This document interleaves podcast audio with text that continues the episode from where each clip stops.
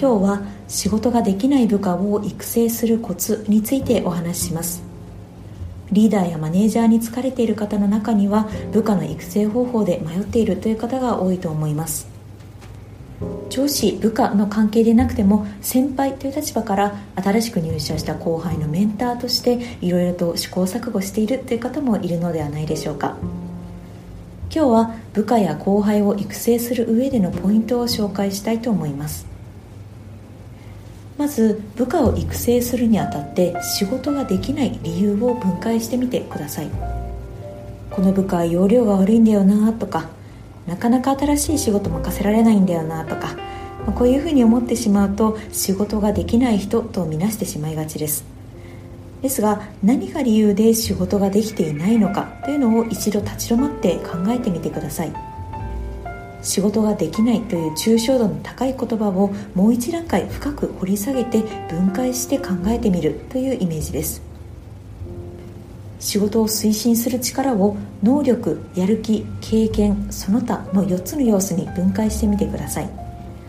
部下にこの4つのうちどの要素が最も欠けているのかによって育成する方向性が変わってきます。例えば能力の要素が欠けている場合仕事に対するスキルが不足している部下や後輩には仕事のやり方をもっと深く教えてあげたり研修やセミナーに行くことを勧めたりするなどの対処ができます。次にやる気が足りていない場合それは一時的なものなのか何か本質的にその仕事に興味が湧かないのかを考えてみてください。本人に直接聞いてみるというのも一つの手です。仕事自体への興味が薄いという場合は無理やり頑張らせるよりも移動という選択肢も進めてみたり同じ部署でも違う仕事にアサインしてみたりするといった対処方法もあるかもしれません。続いて経験が不足している場合。仕事には経験がものを言うみたいな部分もあります。経験不足でなかなかうまくいかないのであればうまく支援をしながらしばらく見守ってみるのが良いと思います。最後にその他の要素が欠けている場合。仕事になかなか集中できずにミスが続いてしまう理由がプライベートにあるという場合があります。例えば介護を必要としている家族がいるとか子供の具合が最近悪いとか、まあ、そういった理由です。その場合は責任の重い任務からしばらく外してあげるということが一つの解決策かもしれません。